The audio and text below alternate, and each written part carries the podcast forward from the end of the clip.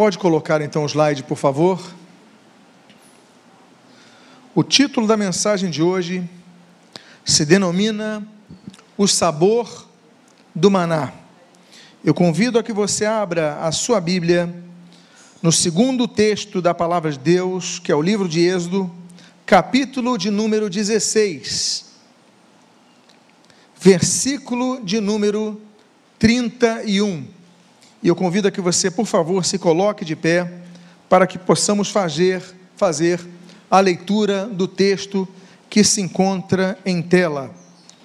Êxodo, capítulo 16, a primeira parte do versículo 31. E diz a palavra de Deus: A casa de Israel deu a aquele alimento o nome de maná. Oremos. Pai amado, Deus bendito, lemos a tua santa e preciosa palavra e pedimos, Deus, fala conosco nesta noite. Continua falando aos nossos corações, continua edificando a nossa vida. E o que nós pedimos sobre essa palavra que trata do ano que passou, trata do ano que vai entrar, o que nós pedimos é a tua direção, a direção que nós sempre necessitaremos, que é a direção que vem de ti.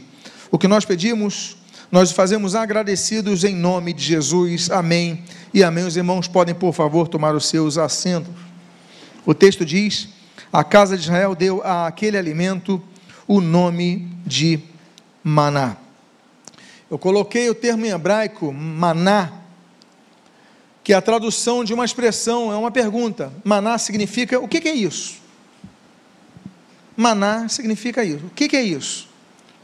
Quando começou a chover aquele tipo de cereal do céu, as pessoas perguntaram: maná, o que, que é isso? E nós estamos finalizando mais um ano, no momento difícil, mais um ano sob a sombra da pandemia. As areias do deserto continuam causticantes, mas nós já vemos e já vislumbramos, depois de alguns meses, uma perspectiva de normalidade.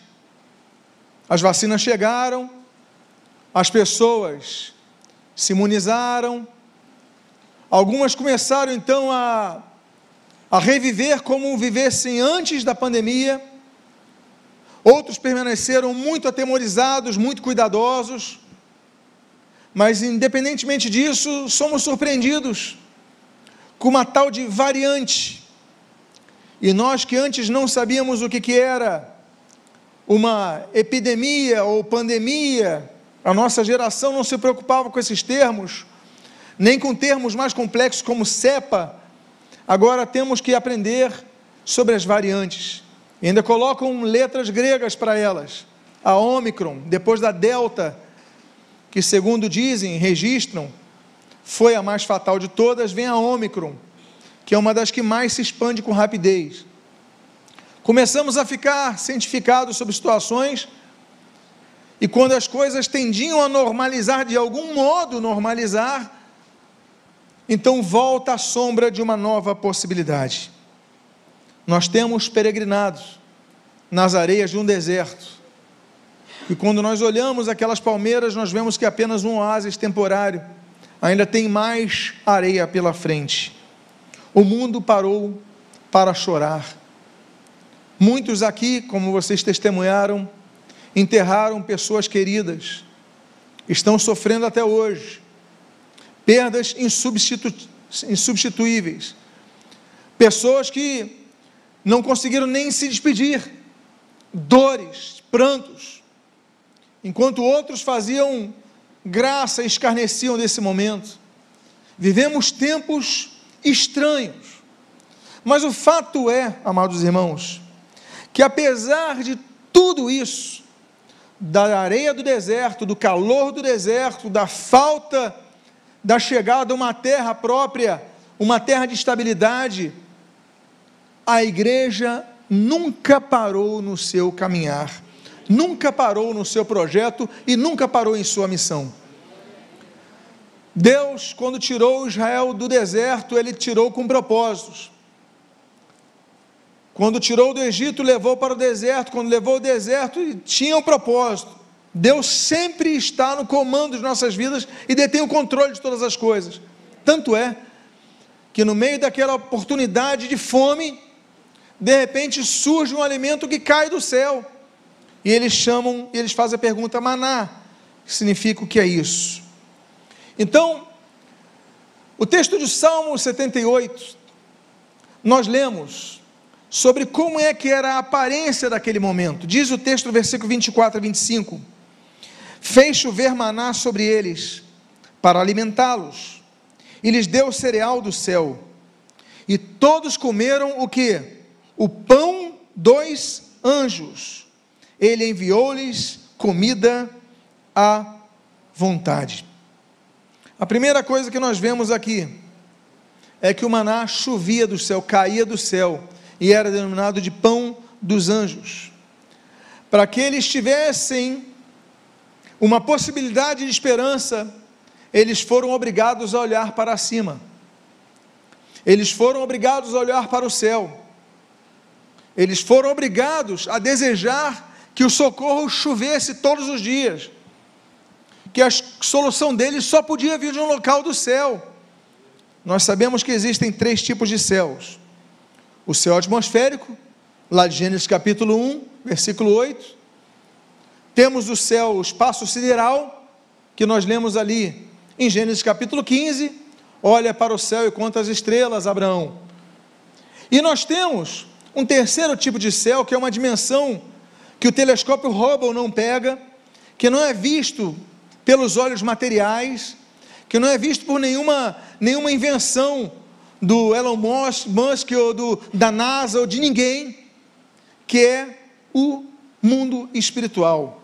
Aquilo que nós lemos, por exemplo, em Isaías capítulo 14: Como caíste do céu, ó estrela da manhã, ó filho da alva. Ele caiu do céu, mas que céu? Não é o atmosférico, não é o sideral, é uma outra dimensão, é uma outra esfera, é a esfera espiritual.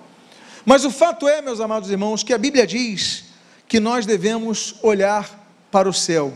A Bíblia diz em Colossenses capítulo 3, versículos 1 e 2: Olhai para as coisas do alto, olhai para as coisas do céu e não as que são da terra. Se vocês ressuscitaram em Cristo, olhem para cima. Nesse momento de pandemia, muitas vezes, nos restou apenas olharmos para cima. Nos restou apenas buscarmos em Deus o consolo, a solução e a direção. Porque eu não digo apenas de perdas físicas. Muitos perderam seus empregos, perderam seus negócios. Muitos perderam grandes oportunidades. Muitos desistiram de projetos. Muitos ficaram com sequelas nas suas vidas por causa das enfermidades pessoas que não morreram de Covid, mas depois outras enfermidades, por seu corpo estar fragilizado, acabaram padecendo por isso. E naquele momento, então, se lembravam de olhar para cima. Por quê? Como diz o salmista naquele cântico de peregrinação, no Salmo 121, elevo os meus olhos para os montes, de onde me vem o socorro? O meu socorro vem de Deus. Nos momentos mais difíceis, você pode olhar para amigos, mas amigos abandonam. Você pode olhar para pessoas, pessoas abandonam. Você pode olhar para pessoas que fizeram juras de amor para você e que saem e somem e nunca mais voltam. Mas nós devemos olhar, como diz o autor aos Hebreus, firmemente para o autor e consumador de nossa fé. Por quê? Porque ele nunca nos abandonará. Meus amados irmãos, no céu, nós olhamos para o céu e nós sabemos aquilo que o Salmo 9 diz, que no céu não há impiedade, não há justiça. Nós olhamos para o céu e nós vemos aquilo que Jesus promete em Lucas capítulo 20, que no céu não há morte. Nós olhamos para o céu e nos lembramos daquilo que Apocalipse capítulo 7 diz, que no céu não há dor, não há tristeza. Nós olhamos para o céu e nós vemos que no céu, meus amados irmãos, a vida, a luz, como diz Apocalipse 21, no céu nós temos a nossa redenção. Então, quando nós olhamos a fragilidade da vida, nós olhamos como nós somos frágeis, como nós sucumbimos por algo que nós nem conseguimos ver a olhos vistos, como pessoas que estavam tão saudáveis, de repente já não estão conosco, nós devemos nos lembrar de olhar para cima e nos lembrar que mais importante são as coisas de Deus. A nossa peregrinação pela terra é muito curta, a nossa vida é muito frágil, e toda essa pandemia, todo esse deserto nos faz ver que o que a coisa mais importante é aquilo que Jesus fala em Mateus capítulo 6, versículo 33: Buscai, pois, em primeiro lugar o reino de Deus e a sua justiça, e as demais coisas serão acrescentadas. Há coisas que nós devemos priorizar as nossas vidas. E eu digo para vocês, essa pandemia, ela fortaleceu ainda esse entendimento. É a sua vida espiritual, são as coisas de Deus, é uma vida íntima com Deus, é uma vida de maior intensidade com Deus. Por quê? Porque nós somos muito frágeis. Por isso que a Bíblia diz nesse texto: fez chover sobre eles um maná do céu, eles comiam pão dos anjos, ou seja, o alimento que vinha do alto. Nós precisamos nos alimentar do alto. Que nesse ano você possa buscar se envolver mais com as coisas de Deus, buscar ter uma vida maior de oração, buscar uma vida maior de leitura da palavra, buscar uma vida maior de congregação, buscar uma vida maior de trabalho para Deus. Que você possa falar: olha, eu vou começar a colocar em prática algo que eu não coloquei ainda, eu vou começar a colocar em prática, a minha prioridade é o meu crescimento espiritual. Então, que você possa ver que o teu socorro vem do Senhor, o teu socorro vem do alto, mas você deve buscar a Deus. A Bíblia diz: buscai ao Senhor enquanto se pode achar, invocai-o enquanto está perto. Nós devemos então buscar ao Senhor. Há um outro texto que fala sobre o maná, e esse outro texto que fala sobre o maná diz no capítulo 16, no versículo número 35. E os filhos de Israel comeram maná durante quantos anos? 40 anos. Até que entraram em terra habitada.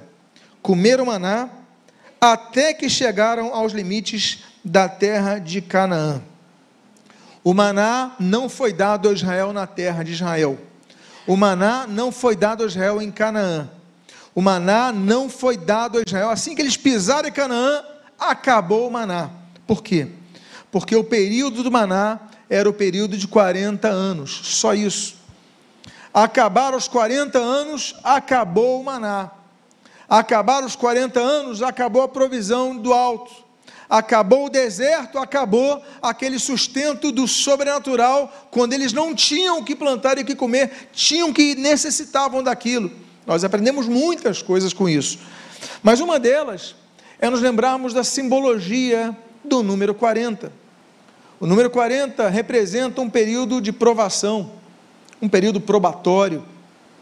O Senhor Jesus, por exemplo, em Lucas capítulo 4, Mateus capítulo 4 mostra que Jesus foi tentado no deserto 40 dias e 40 noites.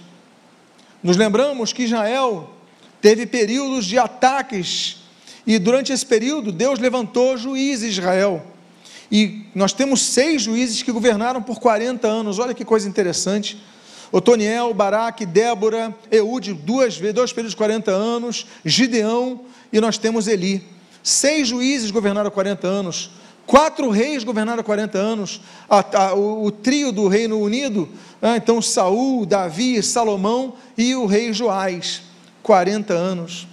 40 anos, meus amados irmãos, é o número pelo qual a idade com a qual Isaac casou. Se Isaac não casasse, não teria posteridade. A promessa tinha que ter posteridade. Isaac se casa com Rebeca aos 40 anos. Quando nós vemos, por exemplo, Israel peregrina no deserto por 40 anos, ou seja, é um período de provação andar no deserto. Deus tem períodos específicos que nos levam ao deserto, porque a Bíblia diz em Deuteronômio capítulo 8 que Deus nos leva ao deserto. A Bíblia diz em Lucas capítulo 4: o Espírito Santo levou Jesus ao deserto. Então, se você está no deserto, você não está por acaso no deserto. Deus te levou ao deserto para te provar ali, para te dar a oportunidade de crescer e para que no deserto você pudesse olhar para cima e pedir: Deus, manda o teu alimento. 40 dias ficaram aqueles 12 espias peregrinando a terra de Canaã. 40 dias. E um dos dois positivos, Josué, o outro era o Caleb. A Bíblia diz que Caleb, ele vai ser enviado como espia, espia com 40 anos de idade.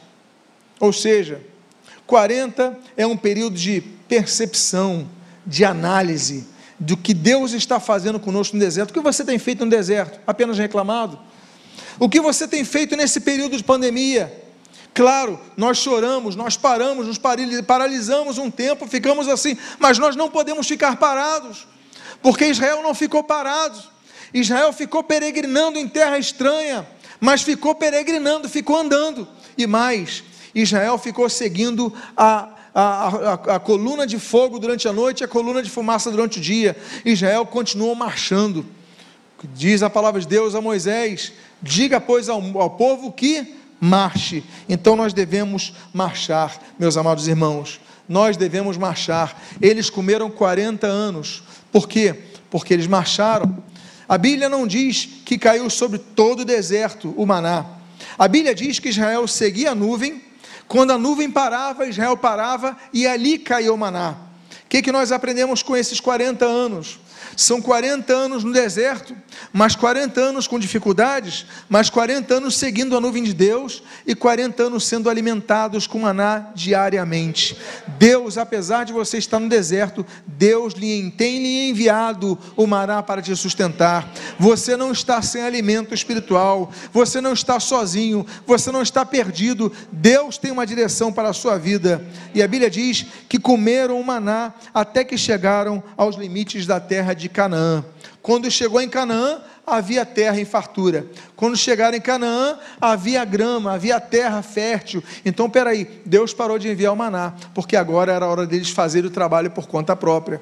Tem pessoas que não querem crescer espiritualmente, querem ficar naquela vida da infância que o pai fica dando papinha a vida toda. Mas tem uma hora que ele vai falar: olha, vai pegar sua comida na geladeira. Tem outra hora que ele vai falar: olha, vai pegar e vai esquentar no micro-ondas. Não é assim? A criança tem que aprender que tem uma hora que ela tem que fazer as coisas sozinhas. Vai ter uma hora que ela vai ter que ir no mercado fazer a compra, vai ter uma hora que ela vai ter que fazer a sua própria comida, conseguir o seu dinheiro para isso, porque isso é maturidade.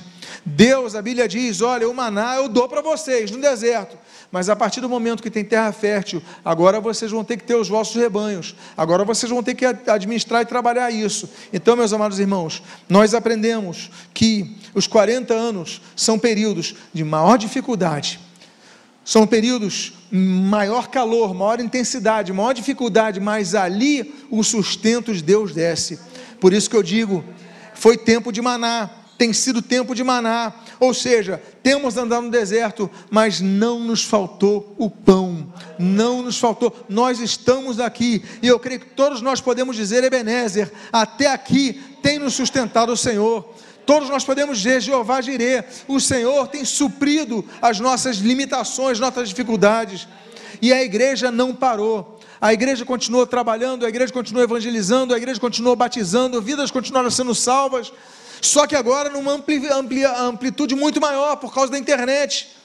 Igrejas que não tinham culto online passaram a ter, vidas que nunca ouviram a pregação de Fulano Beltrano. Hoje em dia, todos os dias estão ouvindo pregações e não tinham hábito disso. Ou seja, ao invés do deserto acabar com a igreja, ela amplificou a igreja. Agora a igreja que pregava para um grupo de pessoas que frequentava ali uma vez por semana, Hoje em dia as pessoas vão na internet e estão ouvindo pregação todo dia.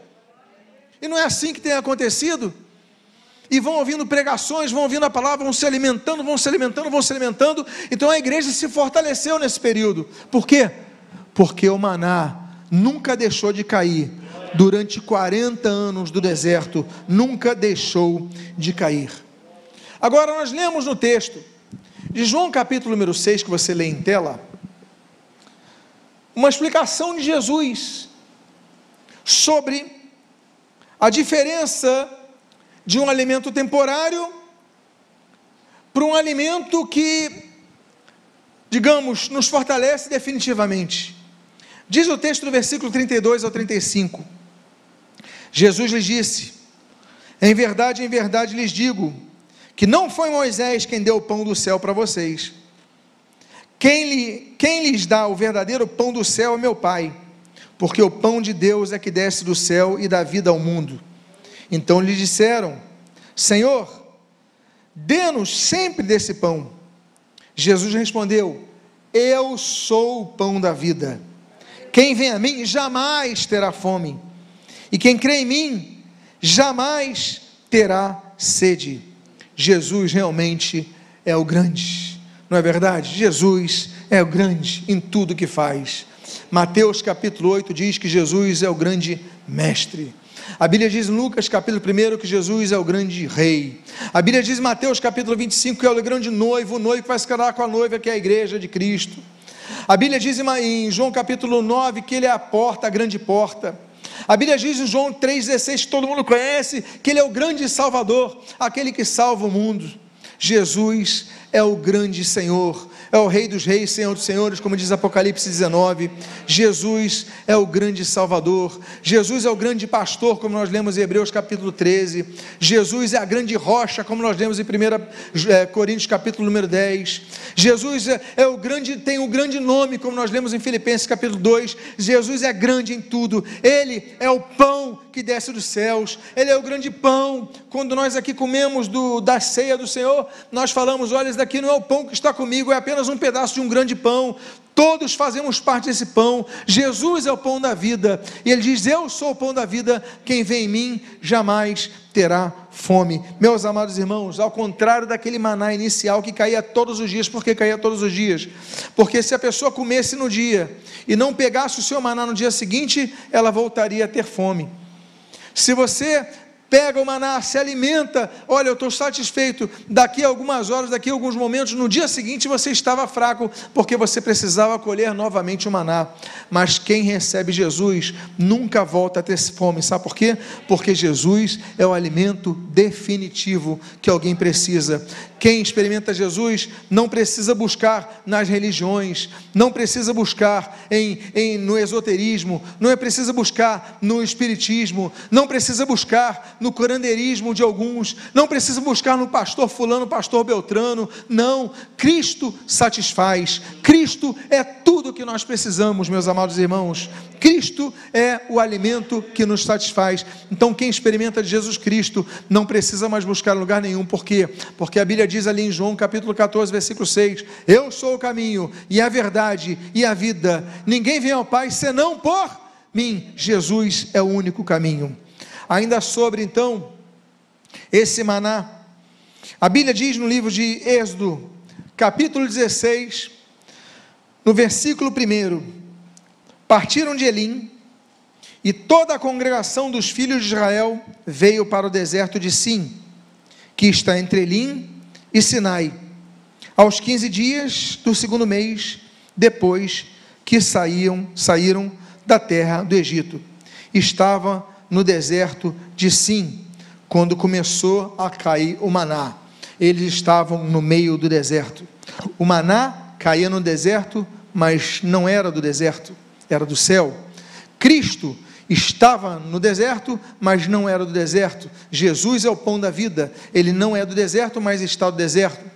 Nós não pertencemos a este mundo. A Bíblia diz que a nossa pátria, Filipenses 3, está nos céus, mas estamos nesse mundo, peregrinamos por esse mundo, ou como diz 1 Pedro, é, peregrinamos por terra estranha. Somos forasteiros e peregrinos em terra estranha. Meus amados irmãos, mas se o deserto, se o estamos no deserto, nós devemos entender algumas coisas a respeito do deserto. Em primeiro lugar, Êxodo capítulo 3 nos ensina que Deus nos fala no deserto. A Bíblia diz nesse texto de Êxodo que Moisés estava ali apacentando o seu rebanho quando de repente viu uma sarça, e essa sarça, aquele arbusto, ardia em fogo, mas não queimava os seus ramos, permanecia com a mesma forma, e Deus começou a falar com ele. Deus começou a falar com Moisés no deserto. Deus não falou com Moisés no palácio do Egito. Deus não falou com Moisés no meio dos seus serviçais. Deus não falou com Moisés no meio do luxo. Mas Moisés precisou perder tudo. Moisés precisou ser perseguido. Moisés precisou perder as suas honrarias egípcias para estar foragido no deserto e ali ele ouviu a voz de Deus. Muitas vezes nós precisamos ir para o deserto para ouvir a voz de Deus, porque no meio do conforto nós não buscamos ao Senhor. No meio que nós temos nosso salário lá em dia, nós não buscamos ao Senhor. No meio de nossa saúde, nós não buscamos ao Senhor.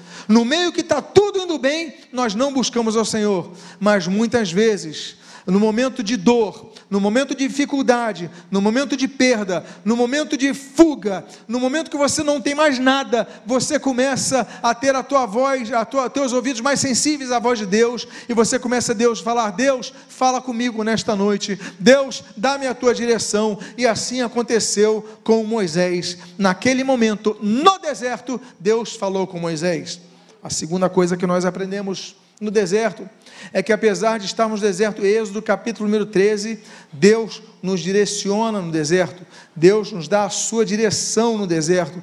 Êxodo capítulo 3, o texto que eu já citei aqui, fala da coluna de fumaça durante o dia, da coluna de fogo durante a noite, e a Bíblia diz: Olha, vocês, Israel, sigam essa, essa coluna de dia e aquela coluna de fogo à noite, e quando a coluna parar, vocês parem, quando a coluna seguir, vocês sigam.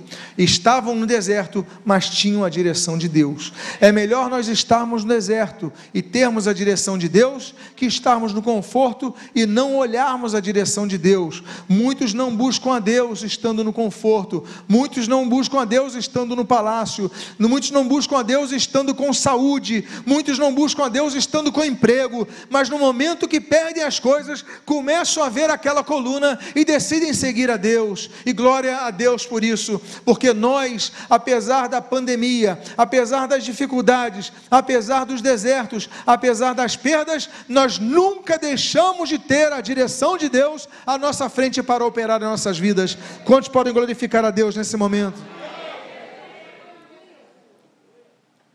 Outra coisa que nós aprendemos no deserto é aquilo que nós lemos em 1 Reis capítulo 19. Elias caminhou, Elias estava cansado, 40 dias, aquela jornada difícil, não tinha mais forças para comer. E diz a Bíblia que Deus lhe envia um anjo para lhe dar alimento. No deserto, Elias foi alimentado quando não tinha mais forças. Nos lembramos imediatamente do maná. Quando as pessoas perdiam as forças, descia o maná. Eu quero dizer para vocês que no deserto Deus nos alimenta você pode estar passando uma situação difícil, você pode estar se sentindo solitário, você pode estar sentindo sem, sem condições de vencer um desafio. Ah, eu tenho dívidas impagáveis, eu não consigo sair dos meus credores. Eu devo bancos, eu devo lojas, eu devo cartão, eu devo familiares, eu não tenho dinheiro. E muitas vezes você tem o desespero que leva muitos a cometerem loucuras como o suicídio, porque perderam totalmente a esperança. Mas eu quero dizer para você: olha para o alto de onde vem o maná. Entenda que você está de pé nesse momento. Entenda que a palavra te alimenta, te fortalece e abre as portas. Deus usa pessoas para te abençoar. Então diga para a pessoa que está do seu lado: meu irmão, minha irmã, não desespere, porque o maná vai cair sobre a sua vida. E nós aprendemos uma outra coisa no deserto. Marcos capítulo número 6. A Bíblia diz que Jesus ensinou o povo no local desértico, no local ermo. No deserto, nós aprendemos as coisas. Muitas vezes não aprendemos as coisas no culto. A gente chega no deserto para se lembrar da pregação, muitas vezes. A gente precisa passar pelo desemprego para se lembrar das promessas de Deus. A gente às vezes precisa estar hospitalizado para se lembrar de algo. A gente às vezes precisa estar acamado para se lembrar de algo. Muitas vezes Deus nos leva a deserto para que nos lembremos da Sua palavra. E aprendemos, Deus, o que tu queres ensinar comigo, a mim, nesse deserto. E a primeira coisa que Ele quer ensinar é que sem fé é impossível agradar a Deus, sem fé é impossível, é impossível conquistar algo. Então nós devemos aprender a usar a nossa fé, a declarar a nossa fé, a orar com fé, é reaprender a relacionarmos com Deus. E aí nós então vamos para outro texto, que se encontra nesse mesmo capítulo 16, só que no versículo 4, na sua primeira parte. A Bíblia diz: Então o Senhor disse a Moisés: Eis que farei chover do céu pão para vocês, e o povo sairá e recolherá diariamente a porção para cada dia. Meus amados irmãos, o povo tinha que trabalhar para recolhê-lo. Deus não colocou o maná na boca do povo. Deus não supriu a fome automaticamente no organismo do povo. Deus mandava o maná cair no chão. As pessoas tinham que ir até o maná, buscá-lo, colocar nas cestas, levar para as suas cabanas para ali comerem. O maná era dado por Deus, mas eles tinham que trabalhar. E nós aprendemos com isso que as bênçãos de Deus nos são dadas, mas não tiram de nós a nossa responsabilidade. Nós temos que lutar, nós temos que suar para ganhar dinheiro, nós temos que trabalhar, nós temos que negociar melhor, gastar menos, porque muitas vezes você gasta mais do que tem e depois reclama com Deus, que Deus não é fiel. Quando muitas vezes você tem que aprender a reaprender a administrar, e muitas vezes o deserto nos ensina isso. Tanto é que Deus fala: olha, vocês têm que buscar a, a porção correta a cada dia. O que, que é isso? A administração. Mas vocês têm que trabalhar. João capítulo 5, a Bíblia diz: Senhor Jesus fala: Meu pai trabalha até agora. João capítulo 6, a Bíblia diz: Olha, trabalhai pelas coisas que são eternas. João capítulo 9, o Senhor Jesus diz: Trabalhai, pois, enquanto é dia, quando, pois vem a hora quando não se pode mais trabalhar. Nós temos que trabalhar. Por isso que a Bíblia fala em Ageu: saia da sua comodidade, saia do seu conformismo, saia da sua, da sua rotina, que você não sai do lugar e trabalha, que você coloque. Que apesar da pandemia, meus amados irmãos, muitos perderam muitas coisas, perderam seus empregos. Mas se lembre de uma coisa, um ditado muito conhecido: que enquanto alguns choram, outros vendem lenço de papel. Enquanto alguns apenas se lamentam com o momento, outros veem oportunidades para crescimento. As pessoas que começaram a investir em álcool em gel ficaram ricas. As pessoas que criaram os totens para colocar o pezinho para limpar a mão, ou aqueles dispensers, começaram a ganhar dinheiro. Enquanto muitos choravam, eles falavam: é uma oportunidade que eu tenho. As pessoas que começaram a comercializar máscaras e fazerem máscaras começaram a ganhar dinheiro porque viram oportunidades. Então, no deserto, nós temos duas possibilidades: ou nos conformarmos, ou apenas olharmos as bênçãos caindo, os outros recolhendo, enquanto você não recolhe o teu maná. Porque maná é para ser recolhido, não apenas para ser comido. Porque se você não recolhe, você não come. O maná está caindo para todos. Você vê ele se alimentando do maná, ele colhendo maná, ele colhendo maná, e você com fome. Mas a culpa é de Deus. Deus está dando maná. Quando Jesus, João capítulo 11, ressuscita Lázaro, seu amigo, Jesus ele fala para Lázaro sair para fora, mas manda tirarem a pedra. O mais difícil, o impossível Deus faz. Agora o que é possível, ressuscitar um morto. Agora o que é possível, mexer a pedra, ele manda os outros fazerem. Nós temos que colher o nosso maná, nós temos que sair do nosso lugar. Por quê? Porque o deserto um dia vai passar, mas a lição do deserto vai ficar para sempre na sua vida. Agora o maná é interessante, porque eu vou colocar dois textos um pouco mais longos, eu vou lê-lo aqui, porque mostra o lado espiritual do maná que caiu no deserto. Hebreus capítulo 8, versículo 1 a 5, ora, o essencial das coisas que estamos dizendo é que temos tal sumo sacerdote que se assentou à direita do trono da majestade nos céus, como ministro do santuário do verdadeiro tabernáculo que o Senhor erigiu e não um homem. Primeira coisa, eu vou pregar sobre tabernáculo no mês de março, vou dar uma série sobre tabernáculo. Mas a primeira coisa é que o tabernáculo que Israel levantou no deserto é cópia do tabernáculo que existe no céu. Nós lemos aqui, do verdadeiro tabernáculo que o Senhor erigiu e não um homem. Pois todo sumo sacerdote constituído para oferecer dons e sacrifícios, por isso era necessário que também esse sumo sacerdote tivesse o que oferecer. Se ele tivesse na terra, nem mesmo sacerdote seria, visto existirem aqueles que oferecem tais dons segundo a lei. Estes ministram figura e sombra das coisas celestiais. Então começa a perceber o maná, que aquele maná que caiu ainda existe. Vamos chegar lá. Assim como Moisés foi divinamente instruído quando estava para construir o tabernáculo, pois Deus disse: Olha só o que diz esse versículo: tenham cuidado para fazer tudo de acordo com o modelo que foi mostrado para vocês no monte. Foi lá no monte, quando Moisés teve a visão de Deus, que ele viu o tabernáculo, que ele reproduziu em terra. Agora, o capítulo seguinte de Hebreus, capítulo 9, versículo 2 a 4, nós lemos: Porque foi edificado um tabernáculo, cuja parte da frente, onde estava um candelabro, a mesa e os pães da proposição, se chama o Santo Lugar. Por trás do segundo véu se encontra o tabernáculo, que se chama o Santo dos Santos, ao qual pertencia um altar de ouro para incenso e a arca da aliança. Olha o que tinha na arca da aliança: totalmente coberta de ouro, na qual estava uma urna de ouro contendo o maná, o bordão de Arão que floresceu e as tábuas da aliança. O que, que havia na arca da aliança? O bordão, que nós temos ali de Arão, as tábuas dos dez mandamentos e um pote de ouro com o maná. O maná foi guardado na arca da aliança. Esse maná deixou de existir? Não, por quê? Porque um dia nós vamos comer desse maná. Aqueles que se alimentarem do pão da vida, Jesus Cristo, um dia vão comer desse maná. E onde nós lemos isso? Apocalipse, a carta à igreja Pérgamo, versículo, capítulo 2, versículo 17, nós lemos o seguinte: Quem tem ouvidos, ouça o que diz o Espírito às igrejas. Ao vencedor darei do maná escondido.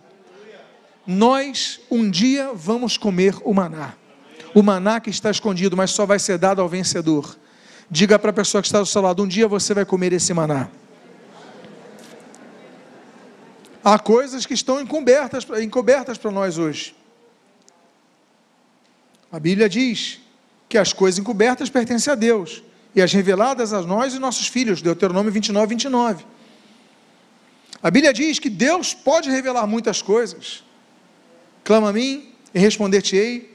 Revelar-te-ei coisas grandes e ocultas que não sabes. Jeremias 33, 3. Deus pode revelar coisas que não sabemos.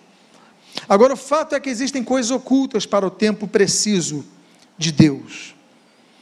E eu gostaria então de caminhar para o versículo 31 o qual dividirei em três partes para a conclusão dessa mensagem.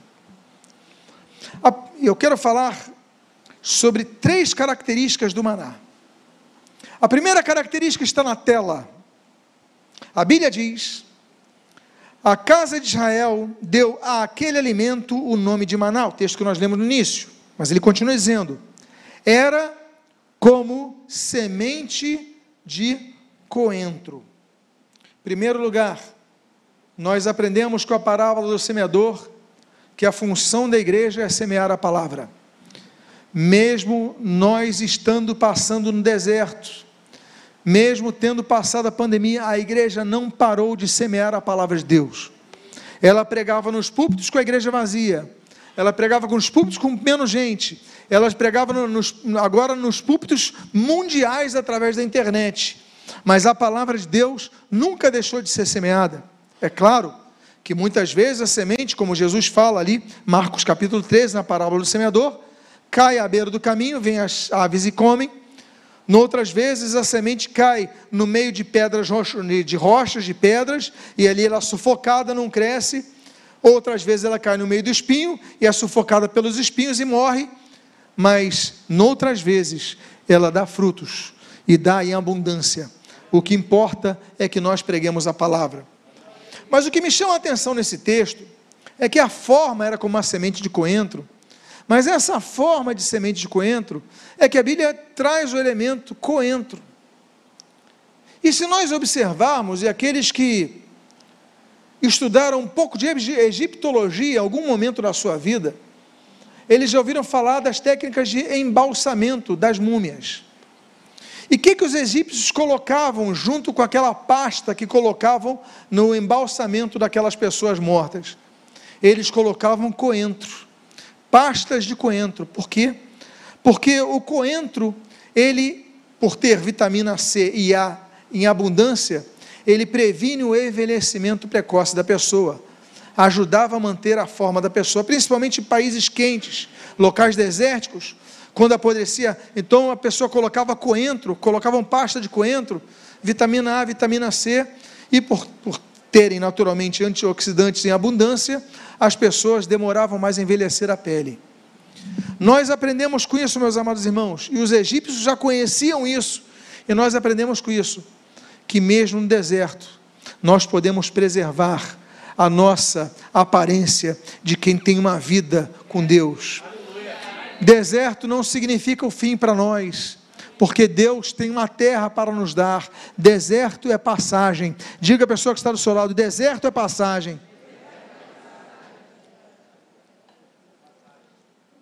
Mas no deserto Deus te dá coentro para você se manter firme, forte, rejuvenescido.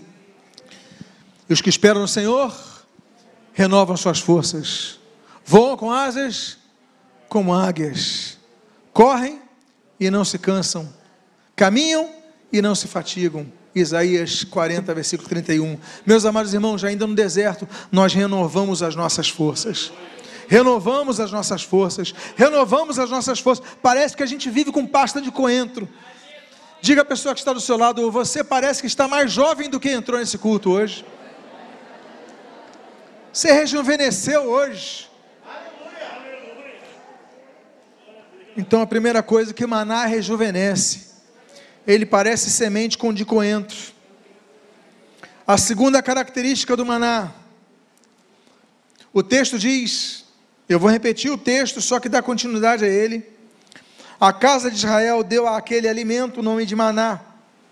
Ele era como semente de coentro, que mais que a Bíblia diz? Branco. A Bíblia diz em Isaías capítulo 1, versículo 18: Olha, que os vossos pecados sejam como um escarlate, eles se tornarão brancos como a neve. O pecado, ele é tido como a cor escarlate, aquele, aquele vermelho intenso. Mas a Bíblia diz: olha, mas Jesus perdoar, você vai ficar branco como a neve. Por quê? Porque o único, o único vermelho intenso que limpa tudo é o sangue de Jesus, que nos purifica de todo pecado. 1 João 1,7. Meus amados irmãos, a segunda característica desse maná é que ele era branco.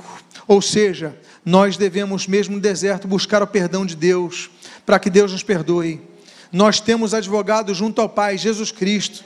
Então você pecou não peque, mas se pecar, peça perdão a Deus, porque a semente é de coentro, te dá uma aparência nova, mas quem te dá vida nova é Jesus pelo perdão dos pecados. E por último, esse mesmo versículo, eu vou encerrar ele com esse versículo. A Bíblia diz: A casa de Israel deu aquele alimento o nome de maná. Ele era como semente de coentro, branco e com gosto de bolo de mel. O alimento que desce do céu é doce. Meus amados irmãos, o alimento que desce do céu é doce.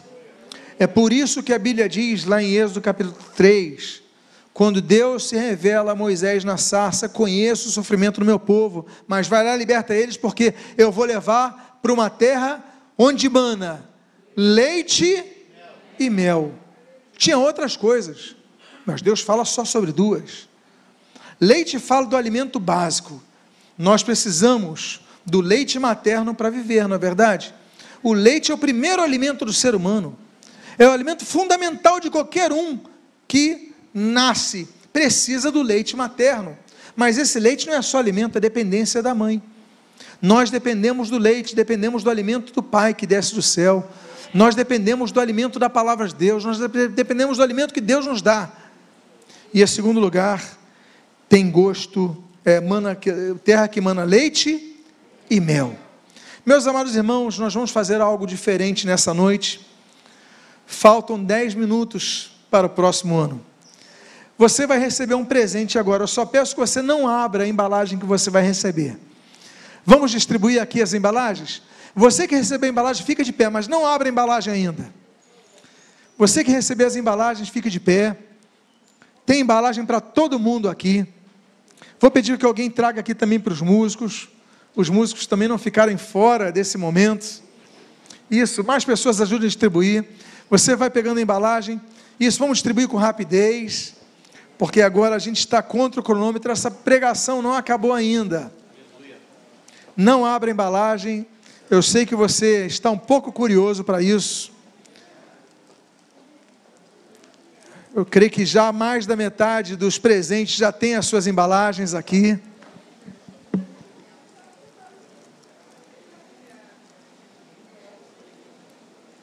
E eu ainda vou encerrar porque tem mais um slide. Não tem mais um slide? Mas espera um pouquinho que eu vou botar o último slide ainda.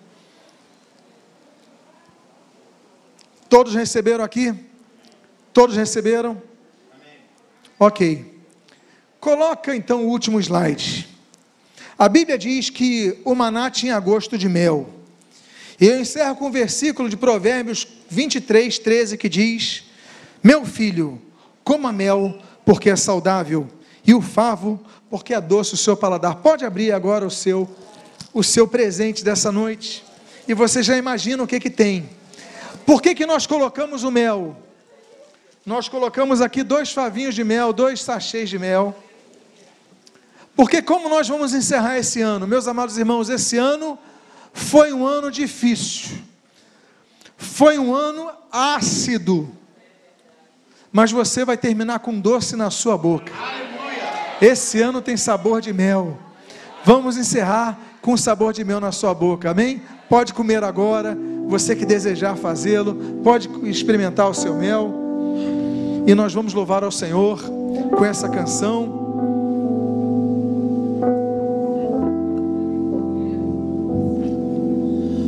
agir de Deus é lindo na vida de quem é fiel. No começo tem provas amargas, mesmo deserto, mas no fim tem o sabor de mel. Deus enviava mel. Eu nunca vi um escolhido mesmo sem resposta. Havia doce na boca. Porque em tudo Deus mesmo ano difícil, o ano difícil de perdas, de lutas. Mas Deus coloca doce na sua boca. E todo dia Deus lembrava que cuidava de você. Com as suas fortes mãos. Você é escolhido. Tem dois, se quiser pode comer o segundo. não acaba aqui. Você pode estar chorando agora, mas no final você irá sorrir. Deus vai te levantar das cinzas e do pó. Você passou no deserto, estamos no novo ano, chegando no novo ano. Deus vai cumprir tudo que tem. Eu vou pedir agora para as famílias se unirem, aqueles que têm filhos. Você vai ver a Vamos se unir. As crianças estão chegando tiver a te falar. Vamos ficar juntos. Ele é mesmo escolhido. Oh, vão dizer que você nasceu para vencer. Já sabiam porque você tinha mesmo cara de vencedor. A Bruna, Deus Natan, a família da Danon. Posso subir aqui, por favor? As então famílias juntas. Você irá ouvir cada palavra que o Senhor falou. Te viu passar na prova e não te ajudou.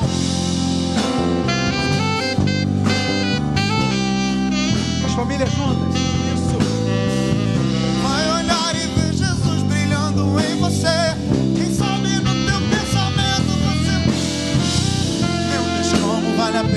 Gente ser fiel. Mas minha vitória hoje tem sabor de mel. Tem sabor de mel. Tem sabor de mel. A minha vitória hoje tem sabor de mel. Tem sabor de mel. Tem sabor de mel. A minha vitória hoje tem sabor de mel. Todas as famílias estão juntas. Amados irmãos, nós vamos dedicar agora uns minutos para orarmos em família. E se você não tem família, se junte a outros irmãos que estão aqui presentes. Vamos nos unir, vamos orar agora e vamos nos unir para agradecer pelo ano que nós tivemos. Podemos fazer isso? Vamos juntar aqui. Agradecer pelo ano que nós tivemos. Comece a orar agora. Vamos encerrar esse ano agradecendo a Deus. Vamos começar esse ano agradecendo porque passamos pelo deserto, mas Deus esteve conosco. Muito obrigado, Pai amado. Muito obrigado, amado Deus, pelo ano que nos destes. Obrigado, Pai amado, pelo teu sustento. Ainda que no deserto, a tua mão nunca deixou de estar sobre nós. E, Pai, tu enviaste esse maná diariamente. Ainda que no meio da areia, do calor, dos ventos, das, dos, das dificuldades, das intensidades daquele calor. Tu derramavas esse, essa parecia semente de coentro com sabor de bolo de mel. Muito obrigado, Pai, porque havia doce em nossas vidas. Tu não nos deixaste sozinhos, não nos deixaste desamparados, não nos deixaste, Pai, padecer sem a oportunidade de te buscarmos, Pai. Por isso nós olhamos para o alto, nós te agradecemos, Deus. Muito obrigado pelo teu sustento, muito obrigado pelo teu consolo, muito obrigado, Senhor, porque tivemos vitória sim, Pai.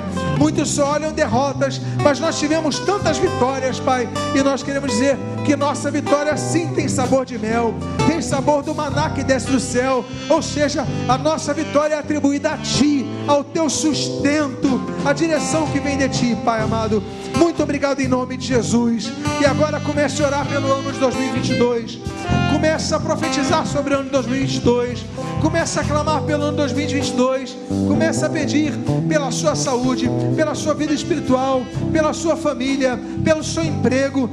Comece a orar agora, porque esse momento agora nós estamos aqui orando pelo ano de 2022. Pai amado, ser com teu povo nesse momento. Abençoa o nosso ano 2022, que seja o melhor ano de nossas vidas. Nós, Pai amado, terminamos esse ano, iniciamos esse ano comendo mel, Senhor. Senhor, estamos apontando para o ano mais doce. Senhor, um ano do teu sustento diário que nunca nos faltou, Pai amado. Muito obrigado e continua a derramar. Senhor, nós vamos recolher esse, esse, esse, esse doce de mel, Senhor, que cai do céu, esse pão do céu. Nós vamos recolher, nós vamos colocar o nosso cesto, sim, nós vamos trabalhar. Nós vamos lutar sim, mas nós não vamos deixar de comer a porção que tem nos dado. Abençoa as nossas vidas, fortalece o nosso ser, ser conosco em nossos projetos espirituais, nossos projetos, Pai, nas áreas, Senhor, de saúde, Senhor. Senhor, tem misericórdia de nós. Clamamos pela tua misericórdia e dê-nos saúde, mesmo no meio dessa tempestade de pandemia, Senhor amado. Abençoa nossos projetos acadêmicos. Abençoa aqueles que estão, Senhor, definição de seus futuros. Abençoa aqueles que estão buscando melhores atividades profissionais, melhores oportunidades profissionais, Senhor. Abençoa suas vidas. Que seja um ano que tu abra as portas, porque quando tu abres portas, ninguém pode fechar, Pai amado. O diabo não tem poder nem para encostar numa porta que tu abres, Pai, porque todo o poder é teu. Tu detens todo o poder, Pai amado. Abençoa, Pai. Senhor, atende às orações que teu povo tem feito, Pai amado. Abençoa todas as atividades. Abençoa a vida emocional do teu povo. Aqueles que estão sofrendo, aqueles que estão entristecidos. Que seja uma noite, um ano, um ano iniciado aqui de renovação, de restauração, Senhor, de recondução, Pai. Senhor, para que eles possam ser, Senhor, pessoas resolvidas emocionalmente, Pai amado. Abençoa suas vidas, Pai. Nós pedimos por aqueles que têm sonhos, que têm projetos, sonhos simples, Pai, para muitos, mas são sonhos muitas vezes difíceis para outros. Não importa, colocamos todos os nossos sonhos diante de Ti e pedimos as Tuas bênçãos sobre nós. Nós agora oramos por nossos parentes, Pai, aqueles que aqui estão, aqueles que não estão aqui, Pai. Abençoa as suas vidas, Pai. Fortalece o seu ser, Pai. Abençoa a vida de cada um deles, Pai. Sê com eles, Pai, nos seus projetos. Agora é hora de nós não pedirmos apenas por nós mas nós, Pai, intercedemos pelos nossos, Pai. Abençoa a vida dos nossos amados irmãos, abençoa suas famílias, abençoa, Senhor, os seus cônjuges, abençoa os seus filhos, Pai, abençoa os seus netos, abençoa, Senhor, que eles sejam, Pai, pessoas cheias da tua presença, que eles sejam pessoas, Senhor, que sejam impactadas por essa oração essa oração nós encerramos esse ano intercedendo, como diz a tua palavra em Jó 42:10. Deus mudou a sorte de Jó enquanto este orava pelos seus amigos. Nós oramos por eles e eu sei que tu estás mudando a sorte do teu povo. Abençoa as nossas vidas, fortalece as nossas vidas e o que nós pedimos, nós o fazemos agradecidos em o nome de Jesus. Amém e amém. Aplauda ao Senhor. Aplauda ao Senhor. Que Deus abençoe em nome de Jesus. Estamos agora caminhando para o minuto final desse ano.